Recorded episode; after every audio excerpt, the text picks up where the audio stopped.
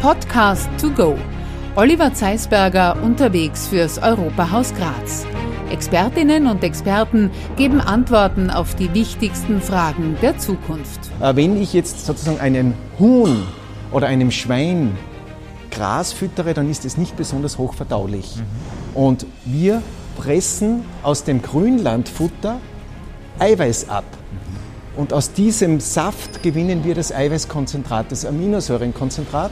Und das bekommen dann die Hühner und die Schweine gefüttert. Und das, was übrig bleibt, der Kuchen, der Presskuchen, das kriegen unsere Kühe, die, die hier im Stall gerade vor ihnen stehen. Und wie man nun die CO2-Ausstöße in der Landwirtschaft reduzieren kann, dabei auch die Tiere wertschätzend behandelt und dazu auch noch die Umwelt rettet, darum geht's in diesem Podcast. Ich habe übrigens nach der Aufnahme noch den ganzen restlichen Tag nach Kuhstall gerochen, aber dafür unglaublich viel über die Zukunft der Lebensmittelproduktion gelernt. Unser Podcast To Go führt uns heute ins Enstal. Ich darf bei der HBLFA Raumberg-Gumpenstein zu Gast sein. Und das ist auf der einen Seite eine Schule, auf der anderen Seite auch eine Forschungsanstalt. Wir schauen uns heute das EU-Live-Projekt Farm for More an und ich treffe hier Dr. Andreas Steinwieder, Projektleiter. Und ich muss sagen, äh, Herr Steinwieder, wir sind umgeben von Rindviechern. Ja, wir sind hier mitten im Stall wo unsere Versuche ablaufen, genau. Es gibt, und da muss ich jetzt äh, gleich die Vorgeschichte erzählen, ja klarerweise das Pariser Abkommen, das wir alle kennen. Die europäischen Staaten haben sich damit committed, bis 2050 äh, CO2-neutral zu sein. Österreich sogar bis 2040, da sind wir ein bisschen Musterschüler, Gott sei Dank muss man sagen. Das Projekt Farm for More, welchen Stellenwert hat das äh, in der CO2-Reduktion, in der CO2-Neutralität? Wie kann man das einordnen? Was kann das? Ja, prinzipiell ist es so, dass die Landwirtschaft äh, Betroffene vom Klimawandel ist und auch Verursacher ein bisschen vom Klimawandel ist. Äh, und dieses Projekt zielt in diese Richtung, einen Beitrag von der Landwirtschaft zu leisten, um sozusagen den Klimadruck herauszunehmen, um CO2-Emissionen zu reduzieren. Wenn Sie sagen Betroffene und Verursacher, muss man jetzt dazu wissen, dass die Industrie auf der einen Seite, die Mobilität auf der anderen Seite und die Lebensmittelproduktion und, und äh, Fütterung der Tiere äh, der dritte große Emittent ja, von ungefähr. CO2 im Bereich von 10 bis 15 Prozent je nach mhm. Land äh, und Berechnungsvariante. Deswegen haben Sie auch gesagt, Verursacher, gell? Ja. Genau. Mhm. Was kann jetzt dieses Projekt dazu beitragen, mit dem CO2 runterzukommen? Naja, wir, äh, in diesem Projekt geht es um zwei Dinge. Ein Ding ist, dass wir die Eiweißversorgung aus heimischen Quellen verbessern wollen. Und da muss man jetzt Folgendes wissen. Die Europäische Union importiert sehr viel an Eiweißfuttermitteln beispielsweise von Südamerika. Das entspricht ungefähr einer Fläche, die so groß ist wie die Agrarfläche, die Ackerfläche in Deutschland. Also die Europäische Union importiert sehr viel Futter, Eiweißfutter. Und wir schauen jetzt in diesem Projekt, ob wir Eiweiß für die Tierernährung, aber auch für die Humanernährung vielleicht an zweiter Stelle dann direkt aus Grasland, aus Grünland gewinnen können. Das sind diese Aminosäuren, die, ja. die man aus Grasland. Jetzt muss ich trotzdem noch einmal nachfragen, wir sind hier im Stall und wir werden da begutachtet von der Violetta und von Whoopi und wie sie alle heißen. Wofür braucht Tiernahrung zusätzliches Eiweiß? Ja, es ist so. Äh, man hat natürlich als, als, als Landwirt eine gewisse Futterbasis und in dieser Futterbasis ist es einfach so, in Österreich, in Europa haben wir eher ein Eiweißdefizit und Eiweiß ist ja dazu da, um Muskel aufzubauen, aber auch in der Milch ist relativ viel wertvolles Eiweiß drinnen. Und wenn ein Tier einen Eiweißmangel hat, dann wächst es nicht optimal, wird da nicht ganz gesund sein und gibt keine guten Leistungen. Das heißt, äh, die Tierernährung bemüht sie also, auch die Tiere, so wie wir Menschen uns bemühen, ausgeglichen ernährt zu werden, versucht man das auch in der Tierernährung. Und deswegen äh, importiert man Eiweiß, weil wir äh, in Europa relativ getreidelastige Fruchtfolgen haben im Ackerbau mhm. und relativ wenig Erbsen anbauen, Ackerbohnen, Sojabohnen und deswegen haben wir ein Defizit und deswegen importiert die Europäische Union. Und Jetzt muss ich aber dann wirklich auch gleich wieder nachfragen, wenn wir jetzt sagen, äh, wir importieren dieses Eiweiß was kann jetzt dieses Projekt Farm for More in Sachen Eiweißproduktion hier in Österreich oder hier im Land bewerkstelligen? Ja. Äh, Österreich ist ein Grünlandland. Also wir haben mhm. sehr viele grüne Flächen. Auf diesen Flächen wächst Gras, wachsen Leguminosen mhm. und dieses Grünland, mehr als 60 Prozent der Ackerfläche ist Grünland in Österreich, äh, da geht es jetzt darum, dass wir aus diesem Grünland Eiweiß gewinnen. Äh, wenn ich jetzt sozusagen einen Huhn oder einem Schwein Gras füttere, dann ist es nicht besonders hochverdaulich. Mhm. Und wir pressen aus dem Grünlandfutter Eiweiß ab. Mhm. Und aus diesem Saft gewinnen wir das Eiweißkonzentrat, das Aminosäurenkonzentrat. Und das bekommen dann die Hühner und die Schweine gefüttert. Und das, was übrig bleibt, der Kuchen, der Presskuchen, das kriegen unsere Kühe, die, die hier im Stall gerade vor Ihnen stehen. Weil Sie sagen, nicht so leicht verdaulich. Das heißt, auch mit der Verdauung hat das Ganze zu tun. Jetzt gerade, und jetzt spreche ich ein bisschen die Methangasproduktion an, die ja natürlich auch ein gewisser Emittent ist und äh, natürlich auch einen beträchtlichen Anteil darstellt. Genau, also natürlich äh, Rinder produzieren im Stoffwechsel, in der Verdauung Methan im Banzen das wird sozusagen abgerübst, mhm. über den Mund abgegeben, über die äh, Nase abgegeben an die Umwelt. Und das ist unvermeidlich. Das passiert einfach beim Abbau vorwiegend von Heu und Gras mhm. im Bansen. Und äh, man muss aber jetzt schon relativierend dazu sagen, dass dieses Methan, das hier produziert wird, dieser Kohlenstoff, der hier abgegeben wird, der kommt aus einem natürlichen Kreislauf. Das heißt, das äh, im Prinzip woanders wieder gebunden. Durch das Futter wieder das Futter im Wachstum gebunden und das hilft schon. Das ist also nicht ganz so dramatisch. Und man muss auch wissen, dass Methan relativ rasch abgebaut wird wieder in äh, sozusagen äh, wenn es sich sozusagen im, im in der Orbit, in der Atmosphäre mhm. befindet mhm. Äh, und wieder zerfällt. Also das kommt uns ein bisschen entgegen, aber es stimmt schon, global betrachtet, wenn mehr Rinder werden, Stück, mhm. dann wird auch mehr Methan emittiert. Mhm. Bei uns in Österreich ist der Rinderbestand eher rückläufig und auch in der EU ist er rückläufig. Das heißt, es kommt da nichts Neues dazu, sondern es ist eigentlich auf einem stabilen, sogar leicht sinkenden mhm. Niveau. Ich halte jetzt also mal fest, äh, Sie können aus Grünland, äh, und ich habe in der Beschreibung gesehen auch aus Seegras, aber da haben wir relativ wenig in Österreich, äh, jedenfalls aus Grünland, aus Grünland Eiweißketten heraus extrahieren, das ist Futterzusatz. Wie groß ist da das Potenzial zu sagen, okay, das ist schon eine gewisse CO2-Reduktion? Das setzt sich wahrscheinlich auch aus mehreren Komponenten zusammen. Ja, natürlich äh, kann ich damit jetzt nicht auf einen Schlag die Welt retten, aber man, wir sehen da schon ein Potenzial, dass wir vom importierten Eiweiß einige Prozentpunkte mhm. reduzieren können und je weiter etwas transportiert wird, umso größer ist sein Fußabdruck. Mhm. Und das hilft uns dann schon, dass wir in der CO2-Bilanz äh, ein Potenzial, Reduktionspotenzial sehen. Mhm. Das heißt, das wird hier erforscht, das wird hier bearbeitet. Genauso wie Sie sagen. Also jetzt diese Aminosäuren aus dem Grünfutter raus, das was bleibt, Kuchen, das wird verfüttert hier. Sie beobachten die Tiere, wie gut es ihnen dabei geht und wie wichtig auch jetzt dieser Schritt ist, auch jetzt dem Tierwohl zugutekommen. Ja, natürlich, wir schauen uns die, nicht nur die tierischen Leistungen an, sondern auch die Tiergesundheit. Äh, Fruchtbarkeit äh, brauche ich äh, tierärztliche Behandlungen, möglicherweise mehr, dann ist das natürlich kontraproduktiv, dann würde diese Strategie äh, nicht aufgehen. Äh, vielleicht muss ich noch dazu sagen, es gibt in diesem Projekt noch einen zweiten Teil. Und der zweite Teil ist, dass wir den Einsatz von Kohle, Futterkohle prüfen. Äh, Kohle besteht ja zu einem großen Teil aus Kohlenstoff. Und Kohle entsteht sozusagen, oder wir erzeugen Futterkohle bei einem Pyrolyseprozess. Und dieser Kohlenstoff ist hier sehr stabil. Und wenn man diesen Kohlenstoff dann sozusagen über den, die Tiere scheiden den dann auch wieder aus mhm. äh, und der kommt wieder in den Kreislauf zurück, in den Boden und bleibt dort mehrere tausend Jahre gebunden, also wird zu, in Humus umgebaut. Mhm.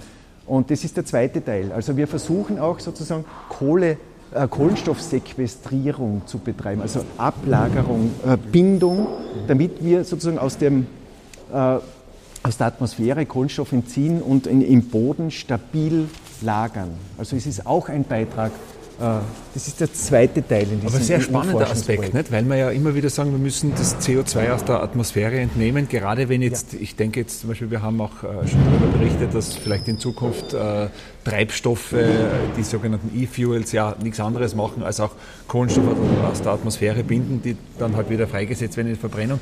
Sie holen sich den Kohlenstoff aus der Atmosphäre und dieser Kohlenstoff ist Teil der Nahrung, wenn ich das jetzt richtig verstanden habe. Es ist so, äh, wir, wir prüfen, also es gibt hier zwei Ansätze. Äh, ein Ansatz in der Landwirtschaft ist, dass man Kohle, Kohlenstoff, Futter oder Kohle beimischt beim zum Beispiel Kompostierprozess äh, mhm, oder okay. beimischt äh, in der Düngung ausbringt auf die Flächen. Einfach um ihn gebunden zu haben und ja, genau und, und auch sozusagen um Emissionen zu reduzieren im, im Kompostierprozess zum mhm. Beispiel. Mhm. Und der zweite Weg oder Ansatz ist, man mischt es in das Futter dazu, erhofft sich und das messen wir auch in diesem EU-Projekt eine Emissionsreduktion in der Verdauung oder bei der Ausscheidung äh, der, äh, von Kot und Haaren, mhm. also in der Düngerlagerung und und Spannend. dann bringe ich den Kohlenstoff auch wieder zurück über den Dünger in den Boden und bringe ihn so ein. Also wir testen hier den Einsatz von Futterkohle. Und wo kommt die Kohle her? Die Kohle kommt aus Hackschnitzeln, äh, in dem einfach äh, Eichen- und Buchenholz fein gehackt wird, dann verkohlt wird. Ja. Die Energie, die man hier gewinnen kann, kann ich in Fernwärme nutzen und so weiter. Das ist ein sehr gesteuerter Prozess. Und es bleibt dann ein Produkt über, Biochar nennt man das. Das mhm. ist Futterkohle und die enthält 80 Prozent Kohlenstoff. Mhm. Also es ist praktisch nur mehr Kohlenstoff. Das heißt, die verdauen einfach besser. Äh, sie verdauen besser, ist die Idee dahinter oder das prüfen wir. Also ich kann mhm. das jetzt noch nicht, äh, das ist also die Forschung, die wir betreiben. Äh, es gibt Hinweise, dass man in der Geflügelfütterung Emissionen reduzieren kann, dass man in der Fütterung bei Milchkühen Methanemissionen reduzieren kann. Aber diese Forschung ist am Anfang und wir sind hier mittendrin sozusagen und bemühen uns hier eben möglicherweise eine Alternative aufzuzeigen. Wir sind hier mittendrin, haben Sie gerade angesprochen. Das ist jetzt der Versuchsstall. Wir dürfen heute hier einen Rundgang mit Ihnen ja. machen, muss uns ein bisschen was erklären. Jetzt auch jetzt gerade, wir haben einmal das Projekt generell besprochen. Äh, ist vor drei Jahren, zwei Jahren losgegangen, glaube ich? Ja, es, es, ist vor zwei Jahren ja. losgegangen, dauert insgesamt vier Jahre. Mhm. Und die Europäische Union nimmt hier drei Millionen Euro in die Hand äh, und verteilt mhm. es an die Forschungsstellen. Also das muss ich auch noch dazu sagen. Wir sind hier ein Team. Also ja. es sind Kollegen aus Irland, die hier mitarbeiten, Kollegen aus Österreich, es sind private Firmen mit dabei, die diese Pressanlage aufbauen, die diese Kohleherstellung aufbauen mhm. mit Pilotanlagen. Mhm. Und in Irland zum Beispiel ist eine Forschungsstelle im, im Meerbereich dabei, wo Seegras angebaut wird und auch dieses Seegras wird dann das Eiweiß abgepresst und äh, wir testen, äh, wie hoch ist die Effizienz, ist das nutzbar, wie kann ich das Futter konservieren. Mhm. Also es sind spannende Ansätze und das ist auch etwas, was die Europäische Union ja will. Sie will Leute mit unterschiedlichem Wissen, äh, Können, Expertisen zusammenbringen mhm. Äh, und gemeinsam etwas Neues zu entwickeln einfach auch um, um, neue Dinge aufzusetzen. Wo werden wir jetzt weitergehen? Ja, wir gehen jetzt weiter äh, zu meinem Kollegen, der sich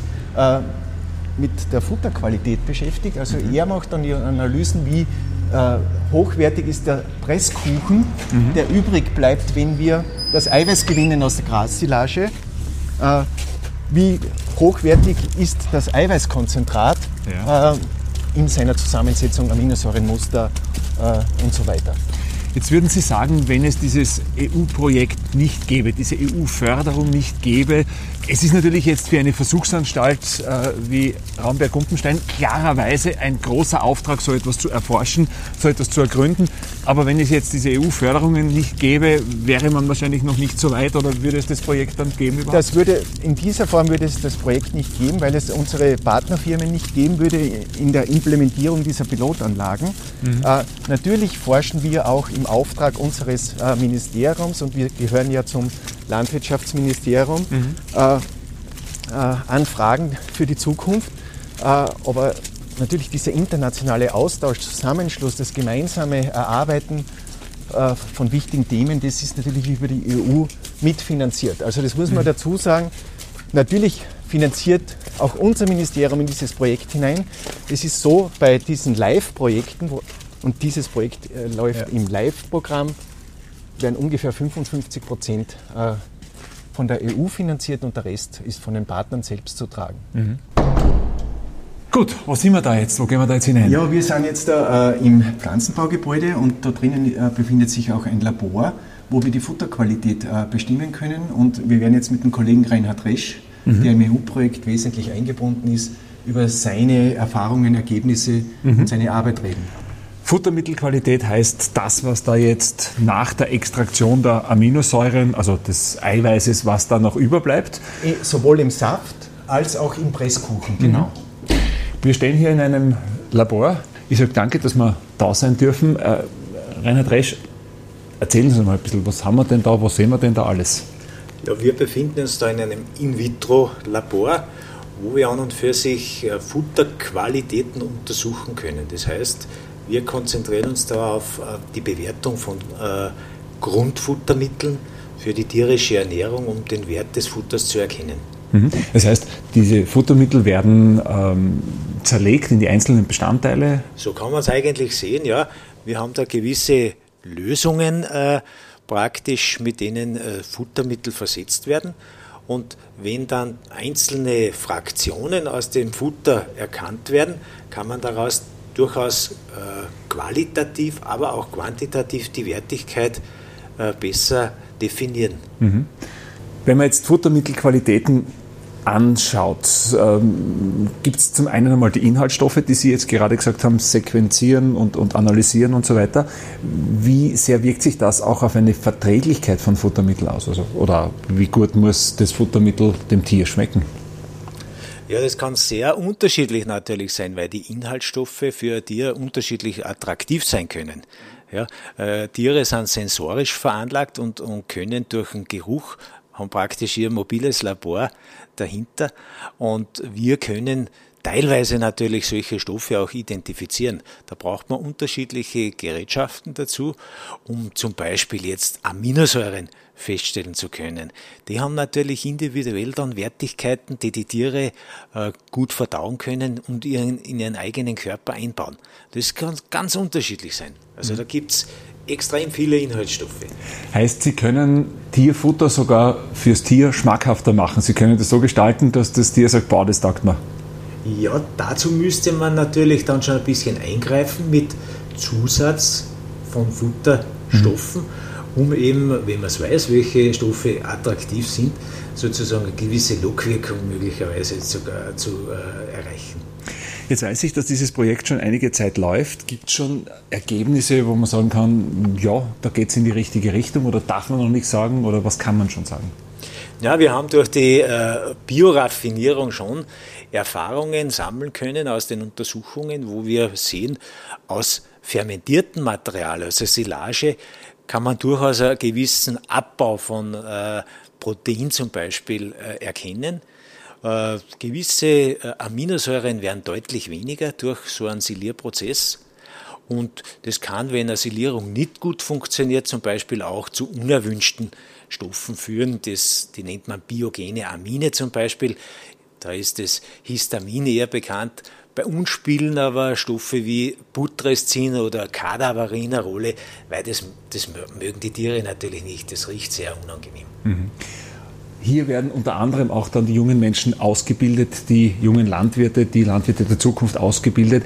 Wird sich durch ihr Forschen, durch ihr Wirken, wird sich in der Landwirtschaft Gravierendes ändern?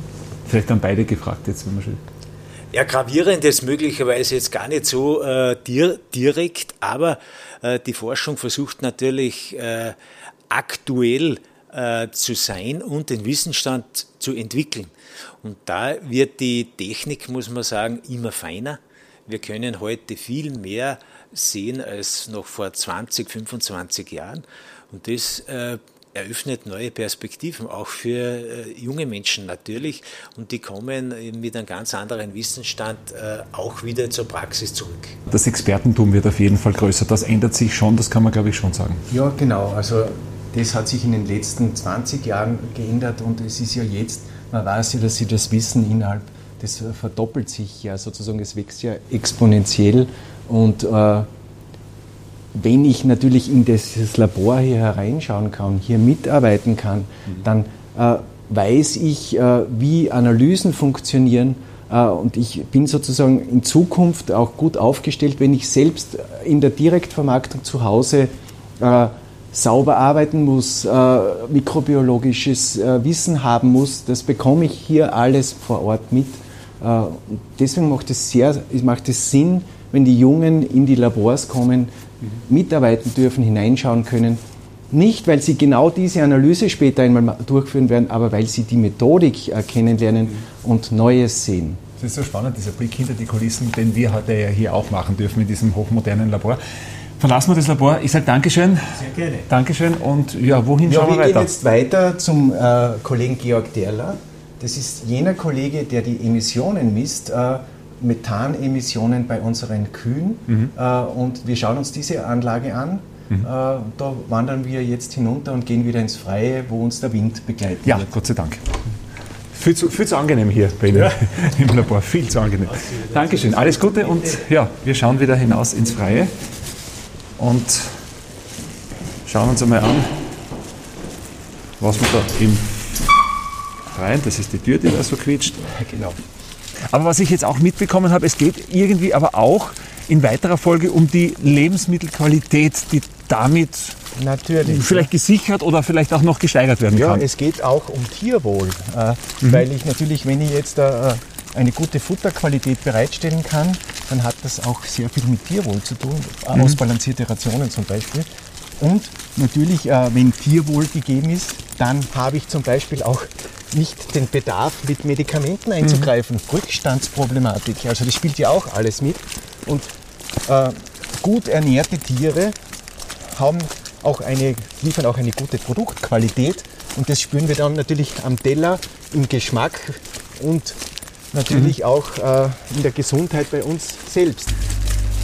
Wenn wir da heute hier unterwegs sind, das ist schon eine große Anlage, eine große Fläche. Ja, ja, Also da kommt schon ein bisschen was zusammen. Ja, also wir haben insgesamt 300 Bedienstete in unserem Haus mit Schule und Forschung gemeinsam. Wir haben auch Außenstädten, also es ist nicht nur also wir haben in Oberösterreich zwei große Bio-Außenstellen. Genau. Mhm. Also äh, Riesenanlage, hätte ich mir nicht ja, so groß vorgestellt. Das ist die größte Forschungsstelle des Landwirtschaftsministeriums mhm. in Österreich. Wir treffen jetzt äh, den Kollegen Georg Derler. Mhm. Er beschäftigt sich im Farm for More Projekt äh, schwerpunktmäßig mit den Emissionen. Also wir haben hier als einzige Stelle in Österreich eine äh, sogenannte Respirationskammernanlage, ja. wo wir die Emissionen der Tiere messen können, bewerten können. Und wir sind jetzt hier direkt vor den Messeinheiten und der Kollege Perler öffnet gerade die Türen und kann Ihnen sicherlich jetzt einiges dazu äh, erklären. Herr Kollege, danke, dass wir da sein dürfen. Ja, bitte, gerne. Äh, ganz kurz ein paar Worte vielleicht zu dieser Respirationsanlage. Was kann ich hier messen? Wo, wo sind wir denn da ganz genau? Genau, wir sind hier jetzt bei unseren zwei Respirationskammern. Die Respirationskammern wurden hauptsächlich dazu gebaut, damit man eben die Methanproduktion der Kühe messen kann. Die Kühe produzieren ja im Zuge der Verdauung Methan und dieses Methan ist ja auch klimawirksam, ähnlich wie CO2. Man hört es eh immer wieder auch über die Medien, dass eben durchaus Methan auch zur Klimaerwärmung beiträgt. Und wir können eben hier parallel in den beiden Kammern jeweils Kühe für eine bestimmte Zeit halten. Das sind maximal vier Tage pro Jahr.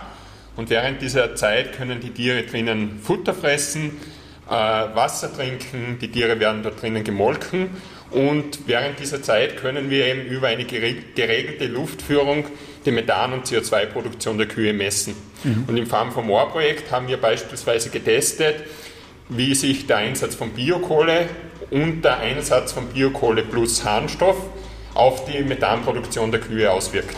Das ist sowas wie beim Auto der Katalysator bzw. den Harnstoff, den Sie ansprechen, den kennen wir natürlich auch aus dem Auto.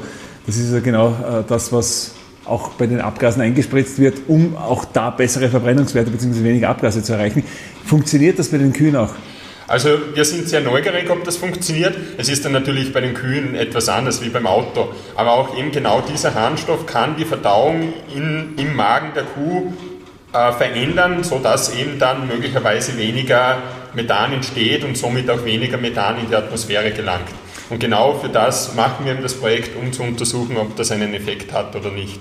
Muss man auch dazu sagen, dass ich habe es vorher gerade auf einem Plakat gelesen, deswegen spreche ich es gleich hier bei Ihnen beiden an, auch der ethische Aspekt immer ein ganz wesentlicher ist. Es geht, wir haben vorher schon darüber gesprochen, es geht ums Tierwohl. Das heißt, man macht jetzt nichts, wer das jetzt vielleicht hört, denkt sich, wow, wie, wie kann man den, den Tieren da jetzt Harnstoff und so weiter. Das wollen die ja vielleicht gar nicht. Das heißt, es geht schon ums Tierwohl. Den Tieren geht es auch in dieser Respirationskammer gut. Natürlich geht es den Tieren in der Respirationskammer auch gut. Wir kontrollieren täglich mehrmals das Tierwohl in den Kammern drinnen und auch dieser Einsatz von Harnstoff.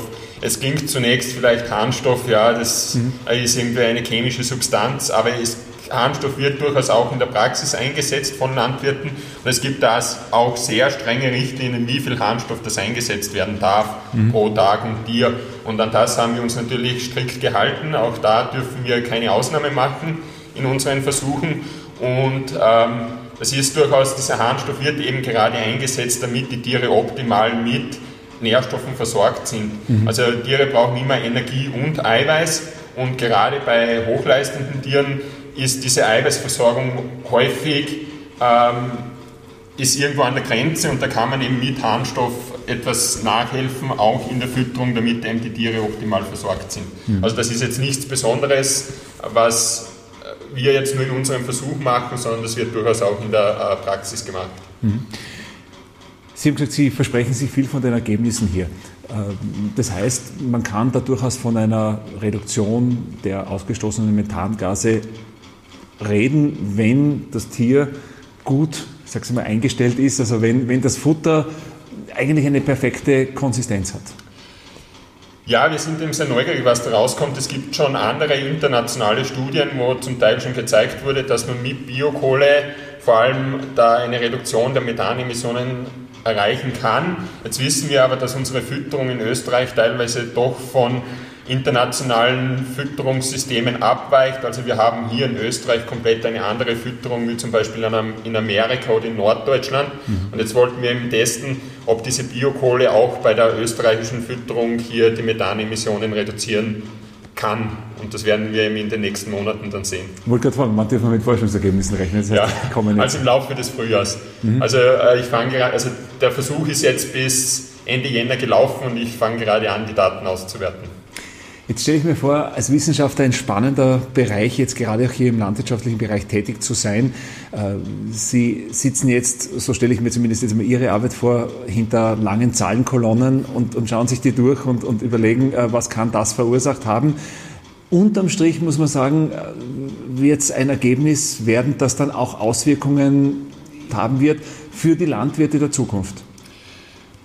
Davon gehen wir aus. Also es ist momentan ja diese Klimadiskussion auch in der Landwirtschaft voll im Gange. Also wir wissen, die Landwirtschaft trägt in Österreich rund 10 Prozent zu den Treibhausgasemissionen bei und die Politik sucht eben nach Möglichkeiten, wie wir auch in der Landwirtschaft diese Emissionen reduzieren können. Und da eben sind dann gerade so Versuche, wo man eben Zusatzfuttermittel testet, können da viel mhm. wert sein. Aber ich sage auch immer, bei solchen Futtermitteln muss ständig auch mitgetestet werden, ob es auch den Tieren mhm. äh, keinen Schaden bringt, also ob die Tiere nicht davon krank werden und so. Und das ist eben unsere große Aufgabe, diese Futtermittel zu testen und dann eben auch abzuschätzen, ob sie für die Praxis, für den breitflächigen Einsatz auch geeignet sind auf den landwirtschaftlichen Betrieben in Österreich. Herr Dr. Steinlein, jetzt damit wieder zurück aus der Respirationskammer äh, in den wissenschaftlichen Bereich. Jetzt hören wir, dass natürlich auch äh, an der, am CO2-Ausstoß in Österreich die Landwirtschaft beteiligt ist, 10, 15 Prozent. Was kann denn tatsächlich über das Futtermittel reduziert werden? Was sind denn realistische Werte? Man fragt es ja auch immer bei den Technikern, die dann irgendwelche neuen Motoren entwickeln sagen, okay, CO2-Reduktion, was ist ein realistischer Wert? Was kann man ja. sich erwarten? Äh, prinzipiell möchte ich dazu sagen, die größte Stellschraube, die CO2-Emissionen zu reduzieren, haben wir im Transport, in der Bewegung, mhm. äh, das, was wir alle mit unserem Auto verursachen. Also kurze Transportwege wären wahrscheinlich schon einmal ein sehr praktikabler ja. Ansatz. Und jetzt, äh, wenn ich jetzt auf, und das betrifft die gesamte Bevölkerung, mhm. also mhm. Äh, die Fortbewegung verursacht sehr viel CO2. Und wenn ich jetzt auf die Landwirtschaft gehe, wo wir im Bereich von 10 bis 15 Prozent, um die 10 Prozent sind, Beitrag der mhm. Landwirtschaft zu mhm. den Emissionen, sehe ich ein Potenzial, dass wir vielleicht ein, zwei Prozent äh, reduzieren können. von diesen 10 Prozent, die wir beitragen. Aber äh, die großen Mengen sind nicht möglich, äh, weil wir wollen ja auch unsere Lebensmittel weiterhin in Österreich produzieren. Natürlich möglichst klimaneutral mit einem kleinen CO2-Fußabdruck, äh, mit äh, wenig fossiler Energie und so weiter. Das, also es gibt sehr viele Stellschrauben und an einer Stellschraube drehen wir in diesem Projekt und dann mhm. gibt es aber noch 20 andere in der Landwirtschaft, wo man drehen kann.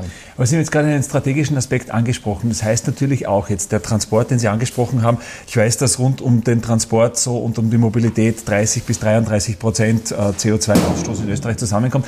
Das heißt, wenn ich es schaffe, heimische Produkte mit kurzen Transportwegen zu haben, habe ich da wahrscheinlich genauso viel ja. äh, Hebel in der Hand, aber das ist, da ist jeder Konsument. Da ist der Konsument gefordert. Äh, natürlich am sinnvollsten wäre es, regionale Produkte mhm. saisonal zu konsumieren und dann noch Bio. Das mhm. wäre sozusagen Bio, regional, saisonal, das wäre die Top-Liga, mhm. wo man auch einen Beitrag zur CO2-Reduktion beitragen kann. Und wahrscheinlich auch noch einen Beitrag dazu leistet, dass die heimische Wirtschaft und jetzt in dem Fall die Landwirtschaft natürlich auch überleben kann. Natürlich, es bleibt das Geld in der Region, in, äh, ja. in Österreich und, und, und das schützt Arbeitsplätze, äh, hilft uns auch, äh, dass wir haben sehr hohe Tierschutzstandards in Österreich, mhm. sehr hohe. Äh, und äh, wenn wir unsere Produktion nicht mehr in Österreich haben und trotzdem dann verabschieden wir uns von denen natürlich von den äh, Tierschutzstandards. Dann importieren ja, wir Produkte, ja, ja. wo die Tiere weniger Tierwohl hatten, mhm. beispielsweise. Und wenn Sie ein Huhn kaufen und dieses Huhn kostet nur mehr 3 Euro oder Sie gehen wohin äh, essen und essen um 2,50 Euro ein halbes Händel, dann ist es dem Bauern dabei nicht gut gegangen, dem Huhn nicht gut gegangen, der Umwelt, wo es produziert worden ist, nicht gut gegangen und wahrscheinlich auch dem Koch und der Köchin, der mhm. in diesem äh, Lokal arbeitet, ja. geht es nicht gut. Und äh, es ist eigentlich ein krankes System, aber da sind wir alle gefordert, äh, für die Lebensmittel auch dementsprechend etwas auszugeben und vielleicht das zweite Handy sich erst alle drei Jahre zu kaufen und nicht jedes Jahr ein neues zweites Auch das Handy. Im Sinne der Nachhaltigkeit, weil eben wie gesagt die Dinger ja weit länger halten, als man oft glaubt zu meinen und äh, dann tauscht man was aus. Wir sind jetzt mittlerweile in einem sehr ruhigen Teil angelangt, äh, schön geheizt, die Fenster schön fein warm. Wo sind das wir hier gerade? Was ist das? Unser Hühnermastprüfstall. Mhm. Von dieser haben wir zwei äh, idente äh, Stallungen. Äh, und in diesem Stall sind einzelne Buchten vorhanden, die werden dann natürlich eingestreut. Äh, und wir können hier Emissionen messen. Also und die tierischen Leistungen natürlich ausmessen bei Hühnern. In der Respirationskammer. Genau, bei mhm. Hühnern. Und wir setzen in diesem äh, Farm for More Projekt haben wir Futterkohle mhm. getestet in der Hühnermast und wir prüfen hier, und hier ist sind schon die Vorbereitungen jetzt gemacht für den nächsten Durchgang, wo wir dieses Eiweißkonzentrat, dieses Aminosäurenkonzentrat aus dem Presssaft in das Futter einmischen, dafür importiertes Eiweiß sparen und das testen wir jetzt, wie gut verwerten das unsere Hühner, wie fressen sie dieses mhm. Futter überhaupt, äh, wie sind die Leistungen, gibt es äh, weniger Tierausfälle oder mehr äh, und wir messen die Emissionen. Sie sehen hier den Kamin, wo die Abluft äh, gezielt abgesaugt wird. Schaut aus wie ein großer Dunstabzug, den man aus genau, dem Herd kennt. Ja. Und da sind ganz viele Sensoren drinnen. Mhm. Äh, und wir messen sozusagen die äh, Ammoniakkonzentration, zum Beispiel CO2-Konzentration und so weiter in der Abluft. Und gleichzeitig haben wir auch Zuluftkanäle. Und dort messen wir die Zuluft und aus der Differenz kann ich mir sozusagen die Emissionen in der Konzentration, aber auch in der Menge errechnen und schauen, wie viel produziert so ein Huhn. Natürlich sind da in diesem Stall dann um die äh, 250 Hühner. Ja, muss ich dann halt dividieren ja, und sagen, genau. okay, ein Huhn macht das. Wie geht es Ihnen als Wissenschaftler damit, stelle ich mir gerade die Frage, wenn man mit einer gewissen Erwartungshaltung in einen Versuch geht, ist es Ihnen schon mal passiert, dass das überhaupt nicht funktioniert hat, dass die Erwartungshaltung nicht erfüllt wird, okay, das war ein Irrweg? Oft. Äh, oft. Und das sind die wertvollen Versuche. Also mhm. äh, da muss ich auch etwas Wichtiges dazu sagen. Äh, wir betreiben unabhängige Forschung.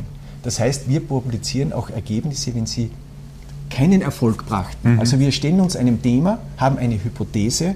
Wenn diese Hypothese nicht zutrifft, dann werden unsere Ergebnisse publiziert, damit nicht ein zweiter noch einmal den gleichen Fehler macht oder glaubt, dass das etwas mhm. bringt. Wenn man Auftragsforschung sich anschaut, in manchen Regionen ist es schon so massiv, dass Firmen äh, Forschungsstellen mit Geld versorgen, beauftragen, Versuche durchzuführen, mhm. Mit der Auflage, dass negative Ergebnisse aber nicht publiziert werden dürfen. Mhm. Dann ist es ein Desaster, weil, weil damit kommen nur positive Versuche hinaus und wenn ich einen Versuch 100 Mal durchführen würde, sind fünf Durchgänge dabei, mindestens fünf, mhm. wo ein positives Ergebnis herauskommt, nur zufällig. Falsch positiv gemessen, ja, wie es so schön heißt. Das passiert einfach. Das ist mhm. die Irrtumswahrscheinlichkeit, mit der wir immer leben müssen. Mhm. Äh, und wenn ich nur diese fünf dann publiziere, dann glaubt man, wir haben ein Wundermittel in der Hand. Tatsache haben wir 95 Versuche durchgeführt, wo nichts herausgekommen ist. Mhm. Jetzt überspitzt formuliert. Ja, verstehe schon.